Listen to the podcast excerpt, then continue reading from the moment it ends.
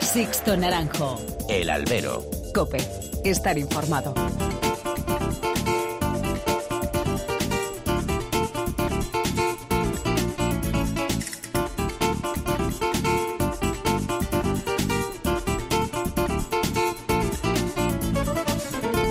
¿Qué tal? Muy buenas y bienvenidos a esta nueva emisión del Albero, a la cita con los toros que tenéis todas las semanas aquí en cope.es. Recibido un cordial saludo de quien nos habla de Sixto Naranjo, en nombre de todo el equipo que realiza este programa.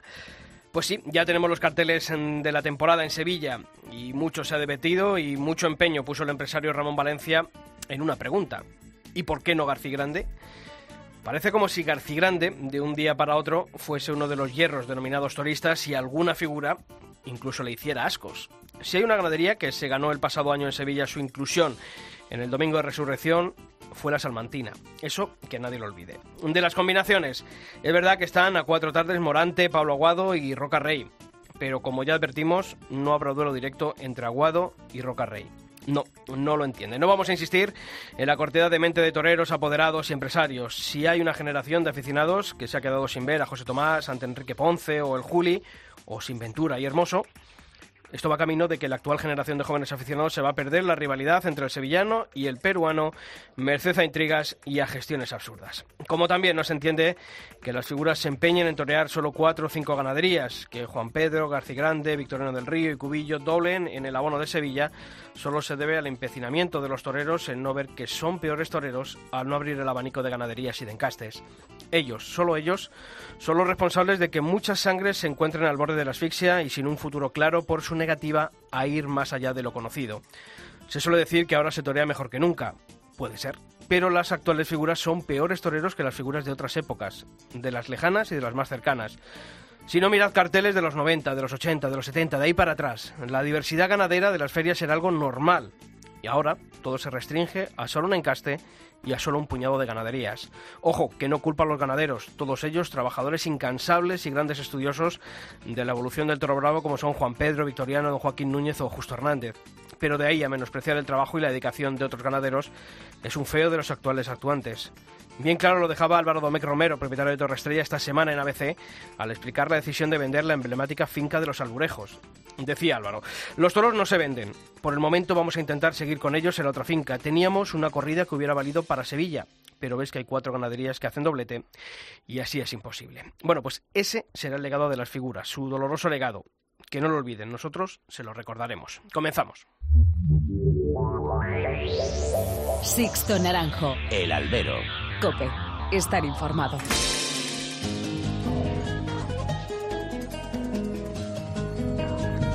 Y como todas las semanas, ya están aquí a mi lado Pilar Abad, Pilar, ¿qué tal? Muy buenas. Hola, Sisto, ¿qué tal? Y Julio Martínez, Julio, ¿qué tal? ¿Qué tal, Sisto? Buenas tardes. Bueno, pues hay que comenzar a conocer en forma de titulares los principales temas que ha dejado el mundo del toro durante esta última semana. La Plaza de Toros de Las Ventas iniciará su temporada con una novillada de Fuente Imbro y cierra los carteles de los Domingos de Ramos y Resurrección. Constantino Álvarez abandona la presidencia del Consejo de Administración de la Plaza de Santander tras 25 años en el cargo. El niño de Gacapea vuelve por un día a los ruedos para torear un festival benéfico en la plaza de la localidad vallisoguetana de Medina del Campo. El encaste Saltillo y Francisco Montero, ejes de la Feria de Novilladas de Bullán Suglibrón.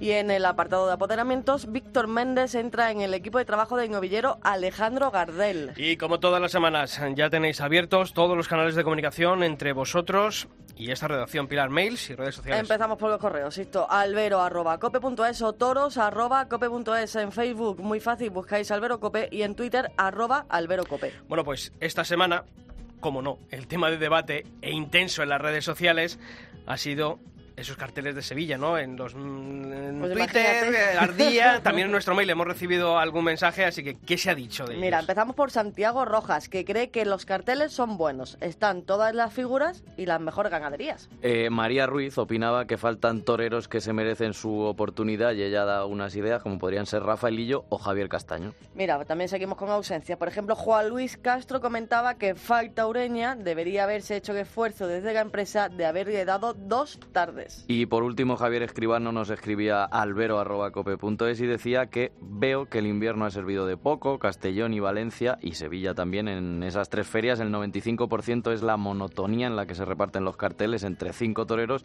y combinan a su antojo. Dice que lo de Sevilla ya es de traca, que dan cero oportunidades y también manda un mensaje al ganadero, o tienes Domecq o ya lo puedes vender en Francia, en la calle o directo al matadero. Y también se pregunta que qué pasa con Rafaelillo, Fortes, Sergio Serrano, Javier Castaño o Alberto Lamelas, entre otros. Entre otros, bueno, pues, una feria. Sí, la verdad es que son muchos nombres, son muchos Sí, nombres los que nos sí. podía salir una feria cada uno con nombres distintos.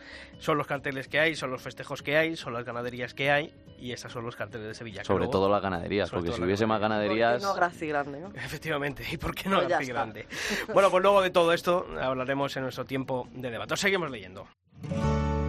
Solamente oír tu voz, ver tu foto en blanco y negro, recorrer esa ciudad.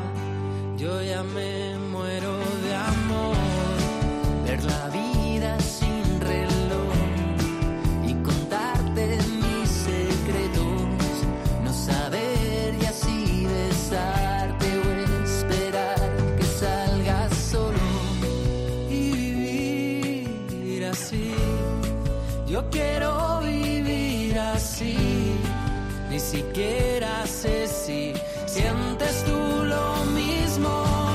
Bueno, pues para abrir esta nueva edición del Albero, mm, queremos hablar yo creo con uno de los protagonistas, no sé si, yo creo que involuntario en esta última semana, Mm, me ha parecido por algunos que, que tenía una ganadería de las denominadas duras, ¿verdad?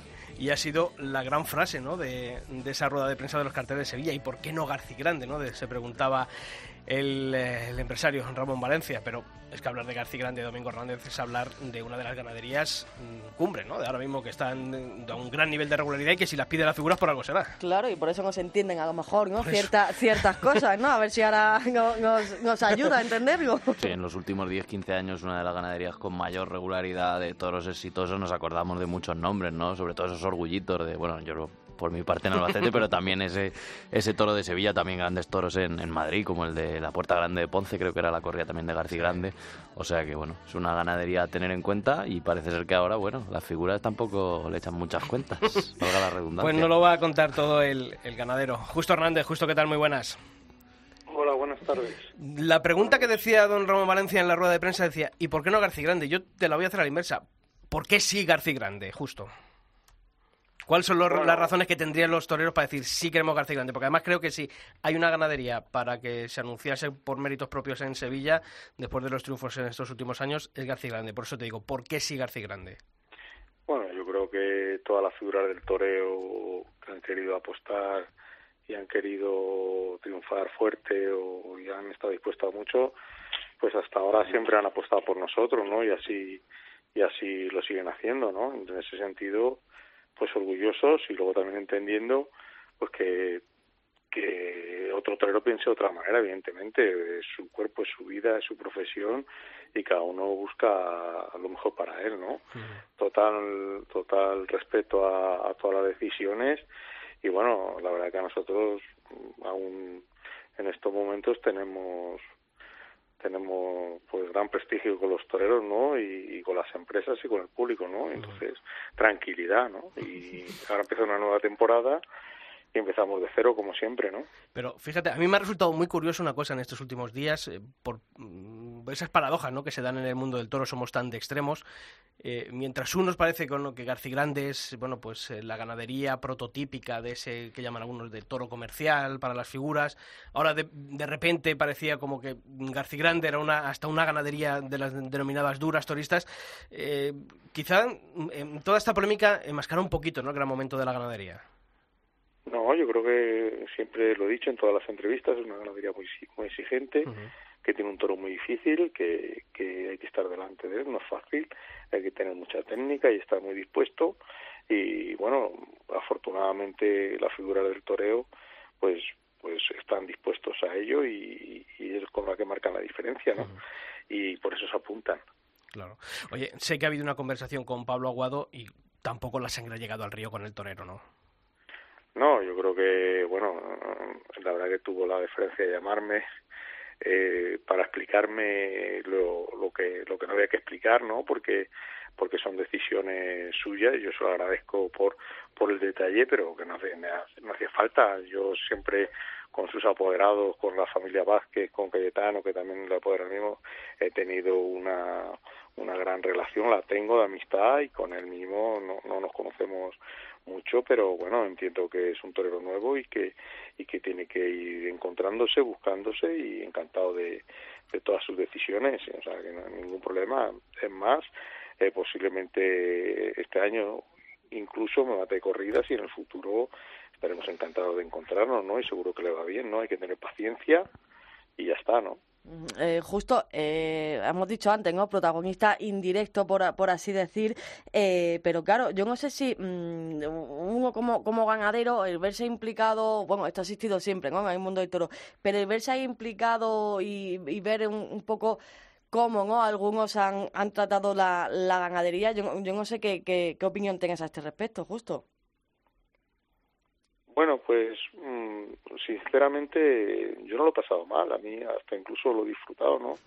Siempre he criticado por, por, por lo que nunca ha sido, ¿no? Eh, que es que es el toro cómodo y el toro fácil. Y, y, y, por una vez que sacan la verdad, pues no me voy a enfadar, ¿no? Es un toro, como ya te digo, complicado, difícil y que hay que apostar para estar delante de él, ¿no? Y, y eso es lo que hay, ¿no? Entonces encantado de, de, de, de la polémica, sinceramente. ¿Qué tal? Justo, bueno, Aguado le hemos escuchado en, algún medio de comunicación que le ha dicho que eso, que lo comentabas también ahora, que no tiene ningún problema contigo ni con, ni con tu ganadería, incluso que puede que durante el año mate alguna de ellas. Entonces, a lo mejor lo de Sevilla no sé si responde más a un lío de despachos que, que a la ganadería en sí, o, o dicho de otra forma, en la negociación qué, porcentaje de, en fin, le dan a, García Grande, a Justo Hernández en este caso, de, elegir también el cartel o, prácticamente no te dejan margen de, elegir. Te dicen vas a lidiar tú y el cartel eh, lo dejamos en, la mano de los toreros. Pues así es, ¿no? A mí en, el mes de octubre, en mes de noviembre me llama la empresa y, me compra dos corridas de toros. Yo encantado de ir a Sevilla porque es la plaza de los sueños de cualquier ganadero, ¿no? Y, y, a partir de ahí ya no tengo más información nada más que la que me van la, la, que me van los propios medios incluso por encima de los de los profesionales que, que intuyes que te vienen a ver las corridas de toros para apuntarse o no a ellas intuyes que te la pueden pedir o no dependiendo de, de tu propia intuición y luego sois vosotros los medios que, que sois grandes profesionales y estáis al, al pie del cañón y enterándoos de todo eso, lo que me vais informando un poquito de, de cómo van las negociaciones, pero hasta pero a, con el ganadero ya no se vuelve a contar más ni se le pregunta nada, evidentemente. Oye, y mm, de esas voces críticas también que bueno pues que dicen ¿no? que a lo mejor es demasiado el dos tardes de, cuatro ganaderías en la feria de abril, eso a ti como ganadero, mm, ¿tú cómo lo, cómo lo vives esas críticas? Yo supongo que, claro, tú tienes que vender tus toros, que, que Sevilla es un buen cliente y si piden dos y, tú las tienes, las tienes que vender, pero ¿cómo ves esa crítica? Pues yo, yo en esas cosas la verdad que, que no me meto. El año pasado ya fui dos tardes ¿eh? y, bueno, eh, no sé, eso es... no sé qué decirte, ¿no? Por, un lado el, el toreo, la, ganadería, el, el espectáculo ha cambiado, ahora todo tiene mucha publicidad, nos enteramos de cualquier faena en cualquier pueblo y yo creo que, que ahora los toreros hilan muy fino, de hecho torean muchas menos corridas porque porque hay mucha información, ¿no? Y entonces necesitan estar bien, necesitan un material muy muy, muy exigente porque muy, o sea, que, que tengan muchas posibilidades de triunfo porque el toreo ha cambiado. Antes toreaban 80 correos, nos enterábamos de las dos o tres importantes y ahora es que vemos inmediatamente eh, las imágenes de, de, cualquier tarde en cualquier sitio, ¿no? Y eso les da una responsabilidad que, que no sé si es positiva del todo para, para el toreo y a lo mejor en, por estas circunstancias son que no se salen de, de unas pocas ganaderías nada más. Y por desgracia para el torero, en ese sentido, Mm, lo tienen muy difícil las ganaderías que, que quieren subir el nivel o quieren lidiar más y lo tienen muy difícil por desgracia también los nuevos toreros, ¿no? Porque porque la verdad que antes de tener gran fama están se lo ve mucho y se les critica mucho, ¿no? Cuando cuando no debería ser así. Mm.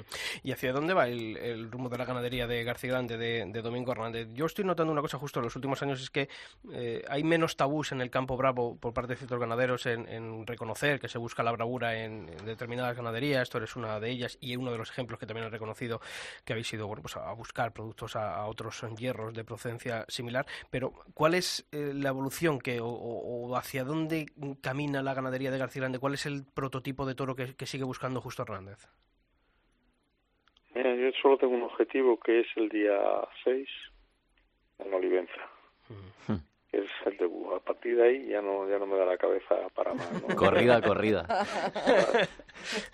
Sinceramente te lo digo, no sé ni para dónde voy. Hago lo que puedo, muchas veces me equivoco, me imagino, y doy muchos palos de ciego e intento hacer las cosas lo mejor, lo mejor que creo, pero evidentemente cada día me equivoco, no sé si dejo muchas veces la peor vaca o la mejor, intento dejar, intento acertar en la selección, intento acertar en todo, pero es muy difícil porque no hay un manual, no hay un manual que explique lo que debes hacer y sinceramente al final dependemos de que el día de Olivenza en vista. Bueno, yo no sé si, podría tener incluso una respuesta, porque me he puesto a contar y en la última década eh, García Grande y Domingo Hernández, los dos hierros, han lidiado en, en Europa 1.233 toros y uno de cada cuatro prácticamente los ha matado el Juli y el 30% de los toros que ha matado el Juli en la última década han sido de, sus dos hierros. Entonces, yo no sé si también eh, la influencia de un torero como, como el Juli también crea un tipo de toro y, el, el, siguiente que más ha toreado creo que ha sido también Miguel Ángel Pereira. Son toreros que les exigen mucho a los toros y no, no sé si eso también configura un poco a la hora de, de elegir según qué vacas y según qué sementales y más todavía con lo que estamos viendo ahora que hay toreros de corte quizá más clásico que no les gusta un toro que apriete tanto y sea tan exigente. Bueno, evidentemente te buscan los toreros que, que quieren ser números uno, que quieren apostar, que quieren que quieren marcar la diferencia, no les importa mucho las dificultades, ¿no? Muchas veces cuando cuando se repite mucho un torero parece que da la imagen contraria, en algunos en algunos casos se ha criticado exactamente por lo contrario, como si fuera cómodo, pero nada más lejos de la realidad. De hecho, se está demostrando un poquito, ¿no? Este año. Pues Justo Hernández, agradecerte como siempre tu atención con la cadena COPE, con el programa Albero, que haya mucha suerte en ese, esa primera corrida que decías en, en, Olivenza, ese próximo día 6 de marzo, y en lo que queda de temporada esas dos tardes en Sevilla, también a Madrid que venís, y a tantas y tantas tardes en las que ojalá veamos la bravura de, de vuestros toros. Un fuerte abrazo muchas gracias. Muchas gracias a vosotros. Sixto Naranjo. El Albero. COPE. Estar informado.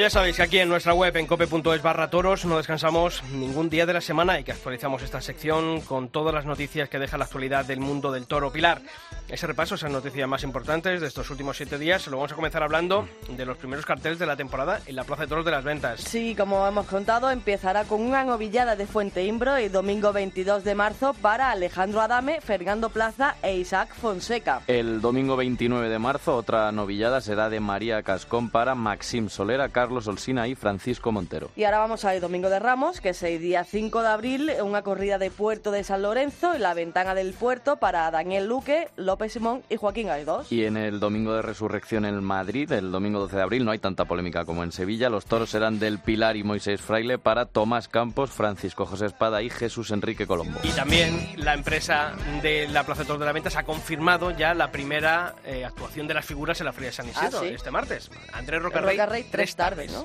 Pues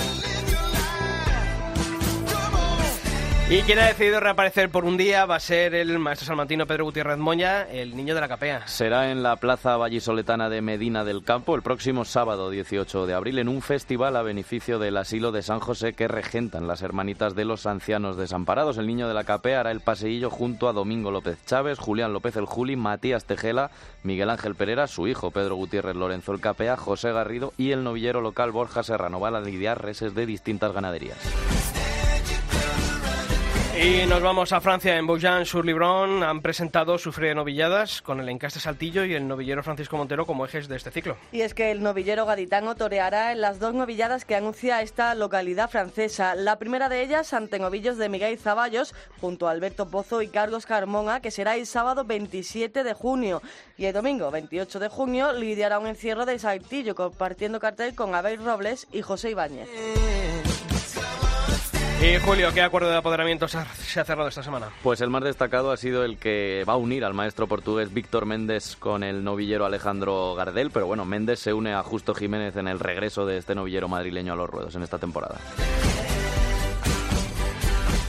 Y como todas las semanas hacemos, también abrimos capítulo para vosotros, para las peñas y asociaciones, que aunque el comienzo de la temporada está ya inminente, bueno, ya ha empezado, porque ya, ya tuvimos la feria de Valdemorillo, pues seguís eh, realizando actividades para mantener viva la llama de la afición. Ya sabéis que como todas las semanas os lo recordamos, para hacernos llegar esas convocatorias tenéis los dos correos del albero a vuestra disposición, albero.cope.es y toros.cope.es. ¿Por dónde empezamos, Pilar? En Madrid, insisto, en el aula de tauromaquia de la Universidad San Pablo CEU, que este jueves día 20 tendrá como invitado a Arturo Pérez Hernández, representante de la ganadería de doña Elia Hernández Núñez. Hablará de sus particularidades, de su selección, del complicado manejo del ganado en el campo, de los avatares sufridos en estos últimos años incendio forestal incluido. Y la cita eh, a las 7 de, siete y media de la tarde en el aula magna de la Facultad de Derecho de ICEU.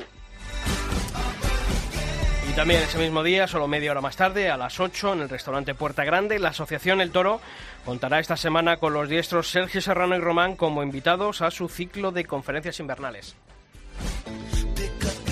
Y ahora pues vamos a mi tierra, ¿sí? La Universidad de Granada vuelve un año más a contar con un espacio de divulgación de la cultura taurina a través de las jornadas sobre tauromaquia que se celebran en la Corraga de Santiago. Tendrán lugar del 19 al 22 de febrero. Como decimos, esta es la vigésimo cuarta edición de estas jornadas en las que van a participar el torero Octavio Chacón y el ganadero Antonio Miura. Además, las conferencias se, se completarán con la presencia de los veterinarios José Manuel Sánchez, Juan Seba y Ignacio Rebollo, encargados de analizar el manejo del toro bravo en el campo, así como el papel del indulto en la plaza. Y también contará con los arquitectos Fidel y Julio Carrasco, encargados de la presentación del libro Plaza de Toros Monumentales de Sevilla, la dignidad de un proyecto.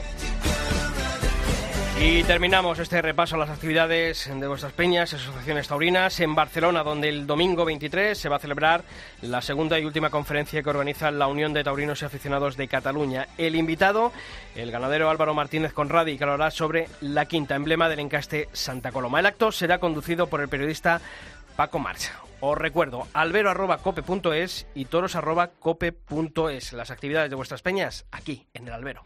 Sixto Naranjo. El albero. Cope, estar informado.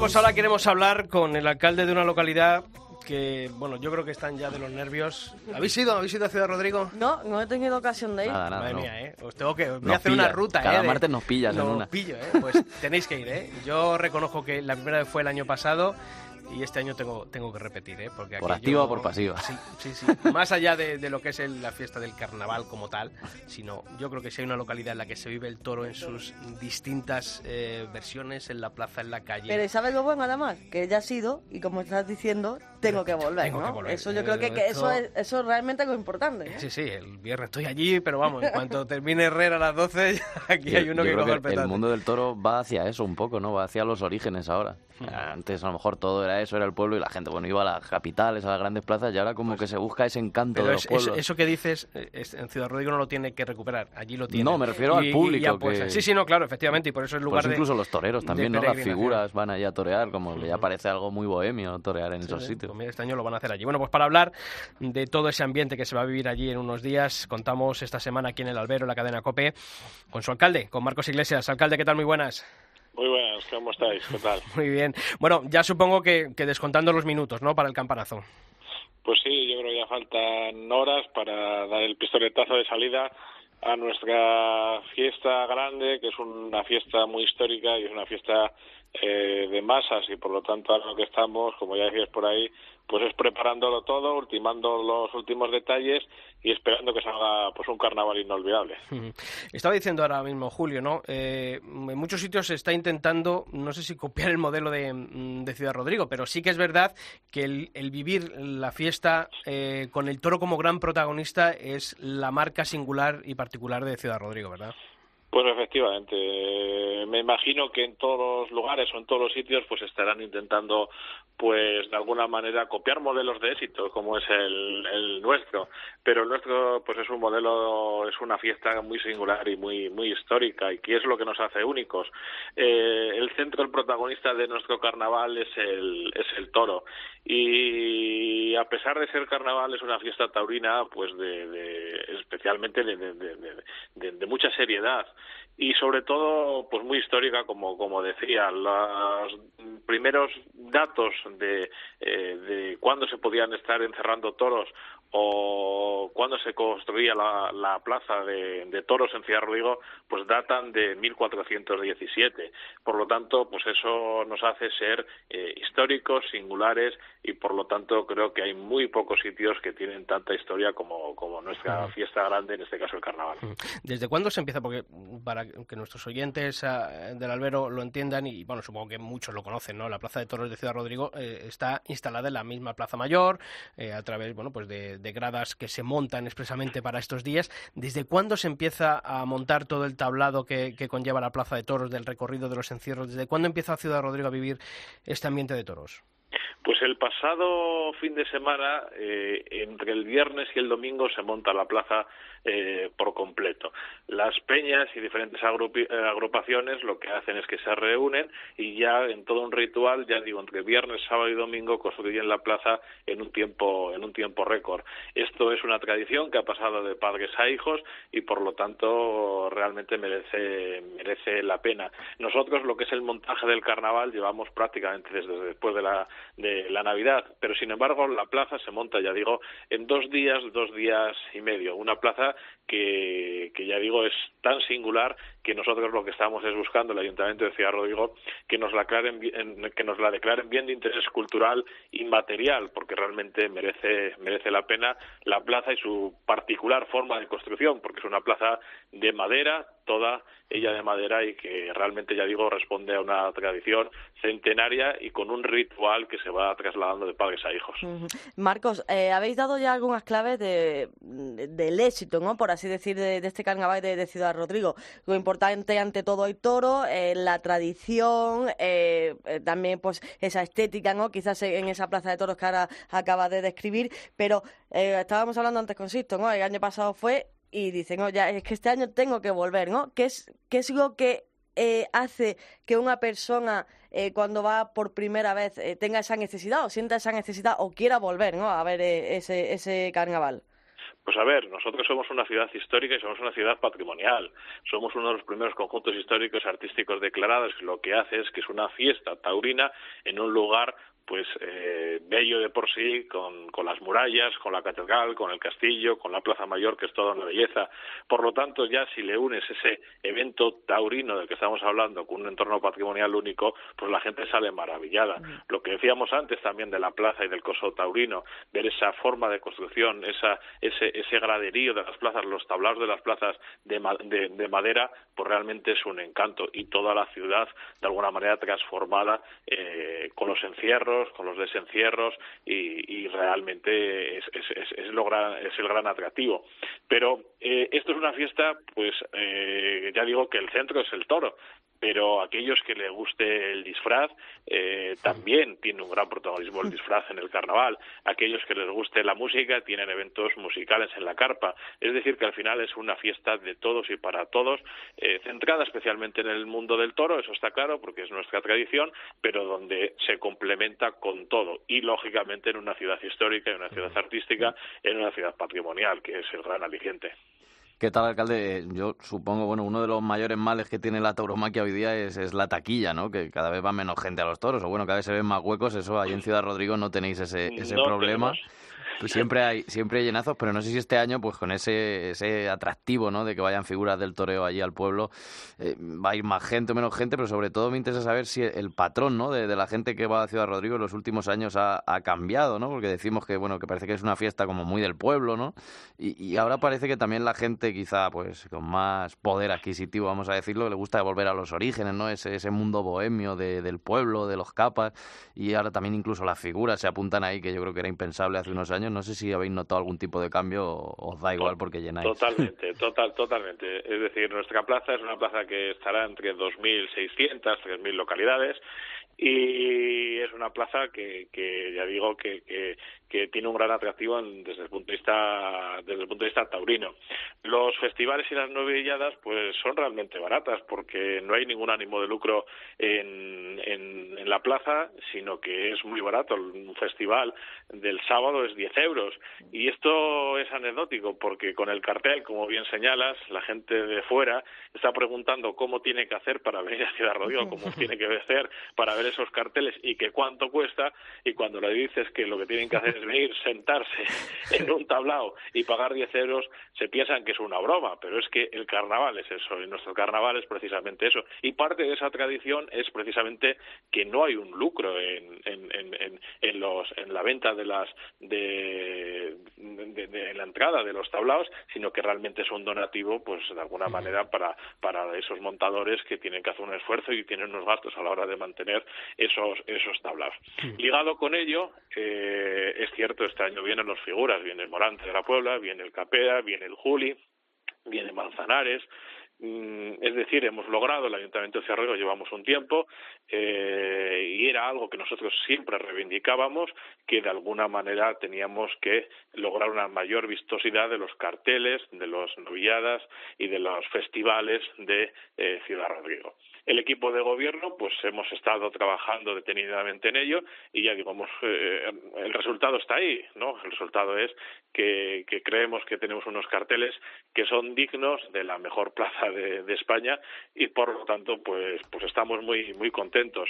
Sabemos que va a venir mucha gente de fuera precisamente por ese atractivo de los carteles, es decir, la fiesta de Ciudad Rodrigo no solo es una fiesta popular, sino que también es una fiesta del mejor toreo y que los aficionados y los mejores aficionados y aquellos que ya digo tienen un gran compromiso con la tauromaquia y con la buena tauromaquia, pues van a venir a nuestra a nuestra ciudad.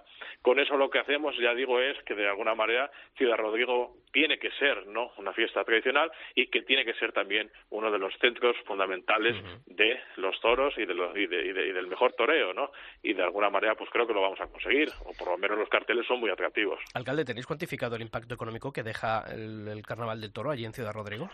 Pues no tenemos cuantificado el impacto económico porque realmente eh, sería una estimación pues un poco aleatoria. Nosotros en el Carnaval del Toro pues gastamos unos 340, 340 mil euros es el gasto es el gasto que tenemos y hombre consideramos que su inyección económica de unos 3, 4, 5 millones de euros perfectamente es posible, pero lo estoy diciendo unas cifras y yo son aproximativas en función de, de, de mi impresión, pero no tenemos un estudio económico. Pero sí es cierto que la ciudad, para la ciudad, el Carnaval del Toro es una inyección económica importante, somos una ciudad turística y somos una ciudad que, donde, ya digo, eh, la presencia de la restauración, de, de la hostelería, tiene un gran protagonismo y, por lo tanto, estos días vienen muy bien precisamente para ese sector. Pues alcalde, muchísimas gracias por haber estado aquí esta semana en el Albero, en la cadena COPE. Toda la suerte del mundo para que todo el carnaval transcurra sin, sin ningún incidente, que nos lo pasemos muy bien todos los que nos acerquemos. Invitar a todos los oyentes del Albero a que se pasen un año por, por Ciudad Rodrigo a disfrutar de este carnaval del toro que pasen este carnaval o otras ediciones. Este carnaval va a ser muy bueno y por lo tanto espero que todo el mundo venga y que serán bienvenidos. Marcos Iglesias, un fuerte abrazo. Gracias.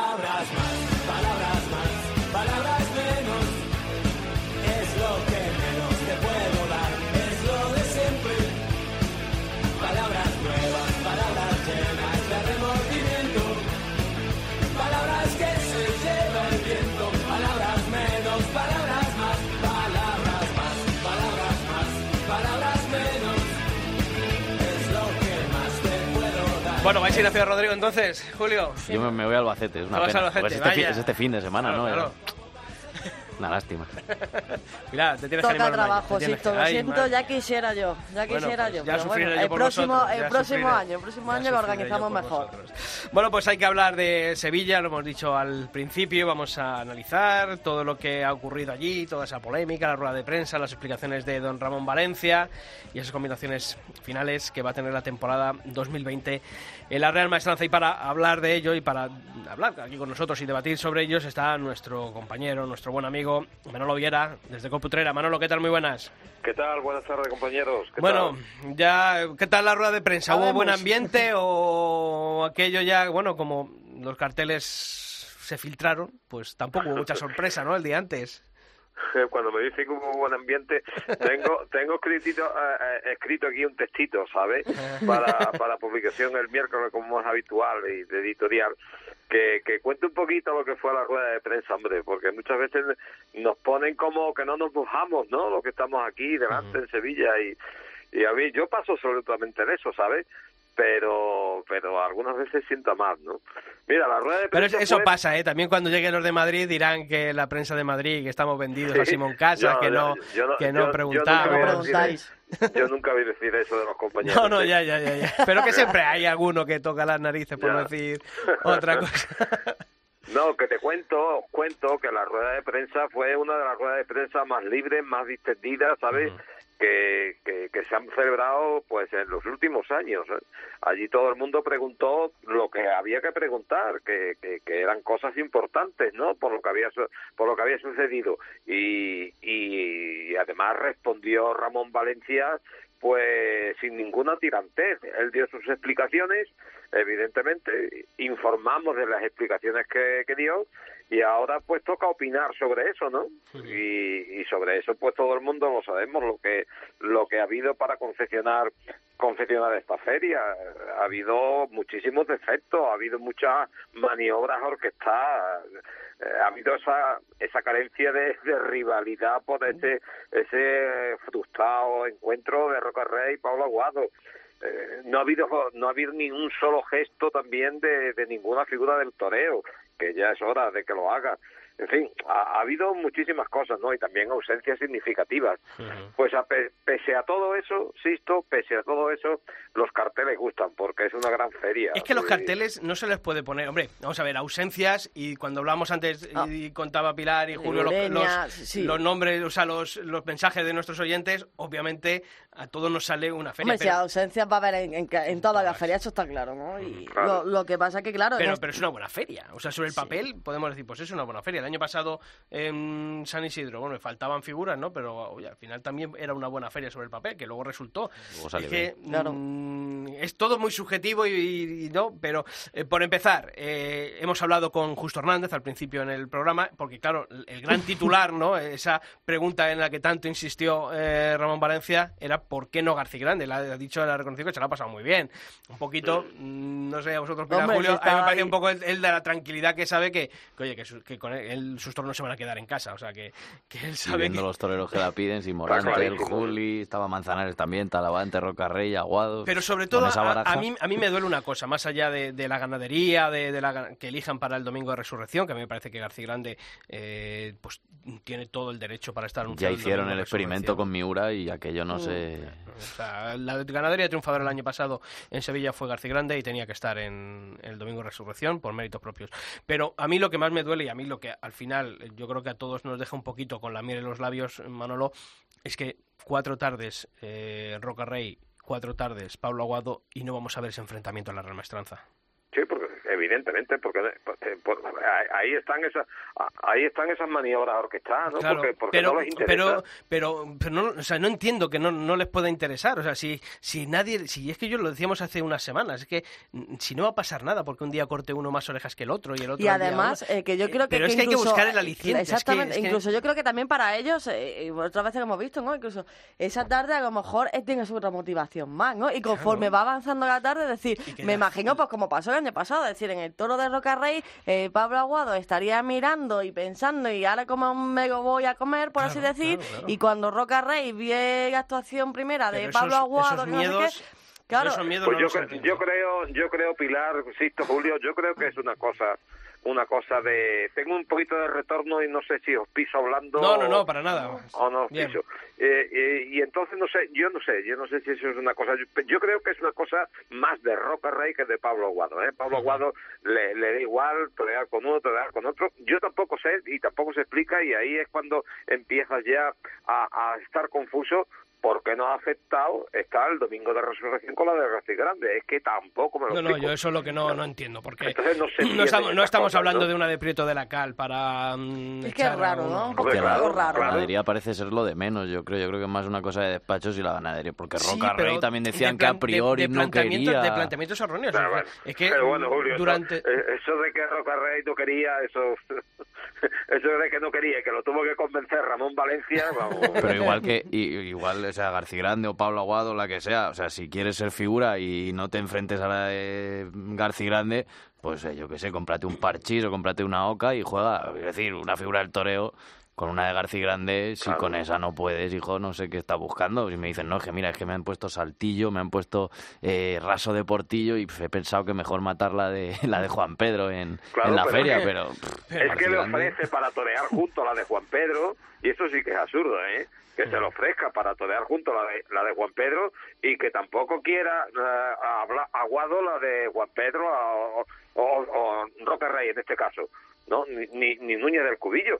Son cosas que no se explican, No, no, ¿sabes? no, para nada. O sea, hay algo pasa que quieren evitar. Por eso que no es cosa de la ganadería, pues, es cosa de que no se quieren ni ver. No, no no, se quieren sí, ni ver. Es, es, es cuestión de, de planteamiento. Porque yo lo de- de la ganadería no me lo explico, que No, de no, verdad o sea, tengan problemas, es que no me lo creo, no me cabe en la cabeza. Yo No, Porque el no, año no, pasado, durante no el verano, también se habló en muchas crónicas de que Pablo Aguado, que si García Grande no le venía bien, luego salió el toro en ronda que casi le corta las patas, y que no me cuenten historias. Esto es una sí, cosa sí, de que no se quieren ni ver y la ganadería claro. ponen la excusa. Pero, pero es que volvemos a lo mismo. O sea, nos hemos quedado yo durante muchos años sin esos duelos José Tomás con Ponce o el Juli. eh, y ahora parece que nos vamos a quedar sin ver en un mismo cartel a Pablo Aguado y Rocarrey. Cuando toda la vida de Dios las figuras Claro. se han encontrado en las Pues grandes eso ferias y las grandes plazas. Pues a eso, eso es lo que yo decía antes. Ta- También puede ser, eh, también se puede ver a lo mejor como una estrategia, es decir, eh, mm, Pablo Aguado el año pasado fue lo que fue, ¿no? Esa explosión, oye, estamos todos deseando ver a Pablo Aguado y a lo mejor dice, oye, vamos a ir contentos, no lo sé, ¿eh? por, por pensar un poco, oye, vamos a ir contentos, no vamos que- a, a ya, crear pero- o, o creernos que esto... Ya, pero el problema, Pilar, es que ya No, estamos ya, viendo. que vamos a ver, hoy, que yo es por pensar cosas, ¿sabes? Este, este martes ya dice la empresa de las ventas eh, Roca Rey tres tardes. Tres, ya. que Eh, también nos lo hemos tragado como si fuese la noticia del año que una figura venga tres tardes a San Isidro. Quiero ser- decir también que que esta mañana ser. estaba en trending topic y todo el mundo. Bueno, que viene tres tardes a San Isidro una figura del toreo, tampoco es. Sí, pero bueno, seguramente, ¿no? Y los nombres que se están dando, Fuente Imbro casi seguro. Sí, eh, sí, y se va a vender como el gran gesto de, de Rocarrey, ¿no? Como- porque ya igual hemos considerado a, Ricardo a Gallardo, Gallardo como un ganadero de, de Jurassic Park, porque aquello. eh, una de Parladé, seguramente también. eh, pero entonces yo creo que por ahí no va a ir tampoco el planteamiento de Rocarrey, seguramente. No, Que- o sea, perdón, de Pablo De Aguado en. Madrid. Aguado. Eh, no va a ir por ahí, entonces es que volvemos a las mismas, ¿no? Y pasa Madrid y tampoco vamos a ver, ¿qué vamos a ver? Esperar, que vayan a Colmenar Viejo a, a enfrentarse. Claro, pero que- y aquí, claro, y aquí Pues la sí, cosa en, una es de- placita, en, en una placita de segunda la vais, la vais, lo vais a tener a los dos, seguro, seguro. Claro, pero aquí sí, la pero cosa, la aquí la cosa más gorda es decir, eh, quién es el culpable. Es decir, eh, eh, porque claro, eh, que Roca Rey no quiere, o que Pablo Aguado no quiere, o vamos más, o, vamos, o ninguno de los dos quiere, o vamos más allá, ya, no sé, nos metemos con apoderados, con, ¿sabes lo que te quiero decir? Entonces, el problema, y algo que hablábamos también el, el domingo pasado, o sea, el, otro día en el programa pasado, es eh, que el domingo de resurrección, eh, Roca Rey tiene la prueba de fuego. Es decir, eh, yo creo que va a ser el, eh, la persona, el torero que más miran en Sevilla ese domingo de resurrección. Y que luego que ocurra ese domingo de resurrección. Vale, ¿alguno, Manolo, tú crees que algunos van a ir con la escopeta cargada?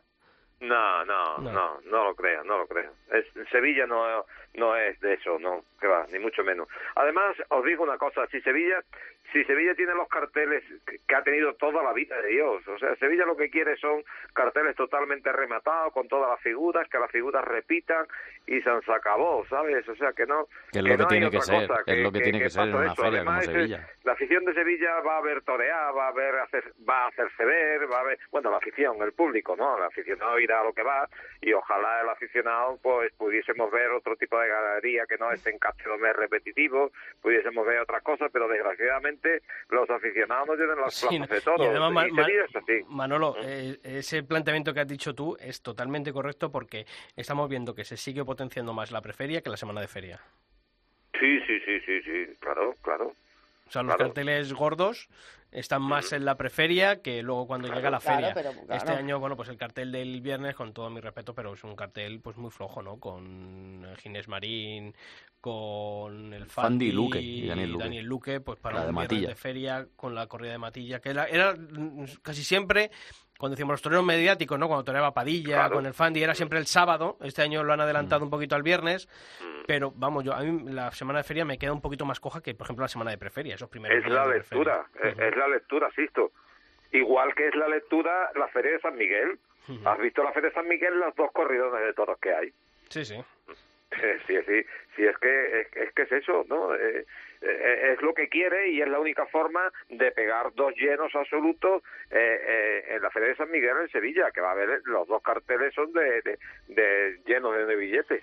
Y es curioso que, perdona, insisto, los carteles los, estoy mirando y los ves los, los carteles de Sevilla y todas las figuras van arropadas, van bien en muchos carteles y eso, por ejemplo, lo extrapolas a Madrid y en Madrid es que es, es impensable. Nunca, no terminan de cerrar. Si te recuerdas la Feria de San Isidro el año pasado, no juntaban a todas las figuras y yo creo que Ramón Valencia y la empresa también hace un esfuerzo porque eso a nivel económico tiene que ser un, desembolso grande. encima no, ¿no? En Sevilla quiere lo que quiere. O sea, ahí, entre aficionados, no, pero, ya se, no lo, pero se lo dan, ¿no? Que al final, bueno, sí. Muchas veces desde, desde el Twitter, ¿no? Como decimos siempre, se habla y se critica, pero al final yo creo que el abonado de Sevilla al final es el que tiene la, la palabra, que es el que paga, y si a él le gustan... Yo lo que, lo que más critico, lo, lo he dicho en el editorial y, me reafirmo, eh, es el, eh, ese doblete de, cuatro, de hasta cuatro sí, no hay por dónde cogerlo. Eh, y además... Pues eso tiene, eso tiene, tiene su lectura. Si, Ramón Valencia lo dijo, que para contratar a las figuras piden eso, pero claro, es que... el mejor caso ya lo ha explicado Álvaro Domé, que el ganador de Torres Estrella, sí, ya lo ha dicho él. Porque Yo tengo una corrida para Sevilla, no me la compran porque obviamente es un puesto que iba a ir en otra corrida em, de, que, de las que van a hacer doblete y, Si lo dice un ganadero de Chichinabo que tiene dos vacas en un pueblo, ¿vale? Pero Torres Estrella, yo creo que si piensas en una ganadería de toros bravos, Torres Estrella te viene a la mente. Yo creo que es el, el, el, peor legado que van a dejar estas figuras, o sea que... Sí, sí, sí, sí. está claro. Y vamos siendo grandes ganaderías, ¿eh? Yo no, no mito. Pero hombre, cerrar tanto ya a que todo sea esas cuatro o cinco ganaderías y de ahí nos salimos y de ahí todas las ferias y de ahí todas... Entonces, claro, ¿qué queda para el resto? Y José, José Antonio Chopera, recuerdo hace unos años, daba unas declaraciones que decía que en los próximos años iba a ser casi imposible ver una corrida de un solo hierro porque iba a haber cada vez menos toros, iba a haber que mezclarlas y al final lo que vamos no es que sea una corrida, de, sino que sea una feria de un solo hierro, si te descuidas, porque eso que es una cosa Además, muy rara. son ganaderías, son ganaderías que están hechas para esos, o sea, son ganaderías para lidiar 15 o 20 corridas al año. Y son las únicas que tienen esas 15 corridas o 20 corridas al año, para ganar, porque sabe que se la van a comprar. Sí, sí, pero y, hay otras ganaderías que están desapareciendo. Desapareció el Conde, desapareció tanta como vosotros sabéis por ahí por la parte de Madrid. Y ahora y, se ha vendido los albudejos, pero es que se va a vender la ganadería de Torre Estrella. ¿eh? Sí, sí, pero es, que, Manolo, eh, dentro, o sea, yo puedo, mm, al final que digan, bueno, pues optamos por el encaste Domecq, vale, aunque mm, eh, discriminas a muchas ganaderías de, de otros hierros, de, o sea, de encastes como Núñez, Santa Coloma, pero bueno, es que dentro de Domecq hay otras ganaderías que, joder, que están en un gran momento de forma, que, que Algarra lleva un par de años echando mm, camadas extraordinarios, que Montalvo lleva igual un par de años eh, arrasando en Salamanca con el Toro de Oro. Este año vimos una buena corrida en Valdemorillo. Eh, eh, a Fuente Imbro estamos diciendo que, parece un hierro torista ahora mismo cualquiera que hable de, Fuente Imbro, Torre Estrella, o sea, que es que hay muchas ganaderías dentro del encaste Domecq que, que bueno, pues parece que, que están, mm, bueno, no sé, o sea, que es que no las quieren ver la figura, que ellos nada más que es García Grande, Juan Pedro, Cubillo, Victoriano del Río, grandes ganaderías, pero contra. Es que es que, es que, es que esto de aquí a unos años van a quedar cinco ganaderías. Y es que con cinco ganaderías no montas una temporada. Y se lo compran. Las empresas se lo compran y el público, que al final es lo que hablamos siempre. ¿no? Esto no depende tanto del aficionado como del público. el gran público se lo compra. Pero ¿cuál es el modelo francés? Al revés, primero anunciar la ganadería y si, quiere apuntar que. Claro. Pero claro, eso aquí es. Vamos, yo lo veo inviable. Hombre, el modelo francés torista, porque luego el, modelo francés torerista es igual. Las mismas ganaderías y los mismos toreros en los Mont de Marsan, Da, Nimes, estas plazas. Claro, luego te vas a Ceret y eso, y alguno no ha pasado por allí, pero ni a echar gasolina.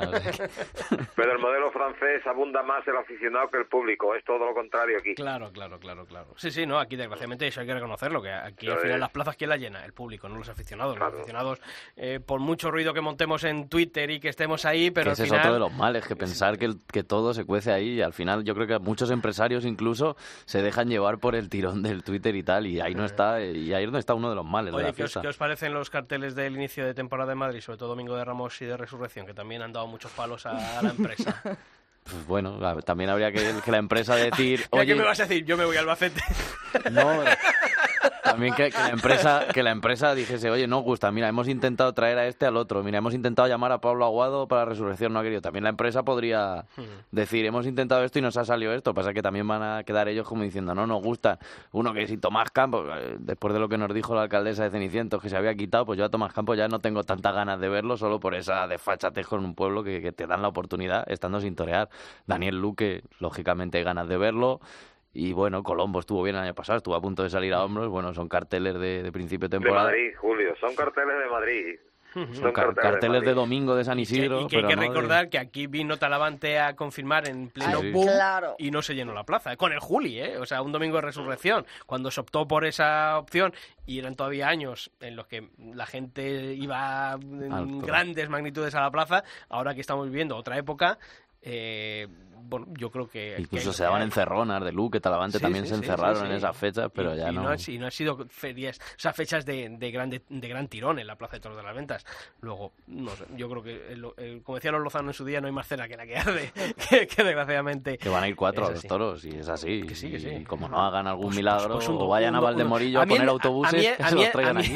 A mí el miedo que me da es que un poquito, eh, y es una una percepción que tengo en los últimos años es que se está abandonando un poquito el planteamiento de plaza de temporada en las ventas, potenciar mucho los abonos, las ferias, otoño, San Isidro, y esto cubrir el expediente. Y eso, eso sí lo apuntaban muchos aficionados de mm, tenemos que ir, hay que ir porque como no vayamos y digamos que no nos gustan, ahí van a tener la verdad excusa para quitar la temporada. vayan todos los aficionados, ¿cuánto sería bueno, aparte, pero por lo menos hacer fuerza, ¿no? Que eso sí que es verdad, hay que ir a los toros y hay que ir a verlo y hay que ir a apoyar. Luego, bueno, pues el aficionado estándar irá... no, no, yo por supuesto, ya las novedades también. el modelo si el modelo de Madrid fuese el de Sevilla, aquí no teníamos ni un cuarto de entrada. igual, Que la, igual que las novilladas, no sé hasta qué punto tiene sentido que Massim Solera torea a principio de temporada una novillada en Madrid cuando ya tiene su alternativa hecha y varias corridas firmadas. Pues no, no, no le veo, no le, no le veo sentido a que un novillero que ya tiene la alternativa a principio de temporada, ¿qué pinta en Madrid? Ven luego a confirmar o ven, además que se mata lo que mata, pero... Piensa ahora el recorrido de novilleros, a ver, ¿sabes? Es que... Y lo que cuestan, que al final, sí, que todo hay que decirlo, si son novilleros que vienen a lo que vienen, me refiero a lo que vienen, a matar lo que les echen, no tienen miedo ninguno, no son como... Estos no dicen ni Garce Grande, ¿qué pasa? ¿no? lo que me echen. Sin embargo, sin embargo que no, no hemos hablado del ciclo de novilladas picadas del abono y es muy bueno el de Sevilla, ¿eh? Está acogido con, mucho criterio y, ha gustado mucho, ¿no? Aparte de, que haya carteles interesantísimos, ¿no? Como en la, la, presencia de Manolo Vázquez, el nieto del maestro, y hay toreros y hay novilleros que, que prometen, y dentro de las 60 creo que han sido las solicitudes que, que ha tenido la empresa, eh, han tenido su criterio para coger y, y, sondeando la gente está contenta ¿eh? con el ciclo de novillada. Y después, sobre todo, la, la de San Miguel, que va a ser... pues eh, hay un cartel con Urdiales, Morante y Pablo Guado que es buen cartel, ¿eh? Mm, eso, eso, es, extraordinario. Yo creo que es el mejor cartel que tiene toda la boca. A ver cómo estamos a, 27 de septiembre. A ver dónde está Pablo Aguado. Bueno, bueno. Hombre, es que, es que eso, eh, eh, eh, eso, Julio, lo que está diciendo es obvio. Dependerá un nuevo billete total y absoluto si la temporada de los tres. Manolo, pues, que yo te digo lo que pasa. Yo te digo lo que pasa. que Julio viene, para esos días de San Miguel, ha terminado ya la feria de, de Albacete y está reventado eso es lo que le pasa. Por eso, por eso él sabe ya lo que puede venir para eso. Yo ya estoy en invierno. Manolo Viera, muchas gracias por estar aquí y seguiremos hablando antes de que llegue la feria de, abril, porque sigue habiendo mucho debate en torno a, a Sevilla y a su temporada. Gracias, un abrazo para los tres. Bueno, chicos, pues ya os contaré el martes que viene lo que, sí, es verdad. Lo que se cuece por Ciudad Rodrigo. Con cuidadito y pasar bien. Además termina el martes, ¿no? Creo. Sí, el martes, el festival de ¿Te quedas el martes también? No, no, hombre. Ah, digo, no, no me dejan, no me dejan. Le pedí permiso. Justo el de Galache. A no me ha dejado. Justo el de Galache Justo es el que te pierdes. Pierdo, o sea, el único que también que ¿cómo se le ocurre? Llamar al alcalde otra vez. ¿Cómo se te ocurre poner ese el martes? No el domingo. Bueno, chicos, hasta la semana que viene. Y a todos vosotros, daros las gracias por estar ahí una semana más, por haber hecho durante el mes de enero al podcast del albero como el más escuchado de los nativos en cope.es. Y os prometemos que volvemos la próxima semana aquí, en el albero. ¡Feliz semana!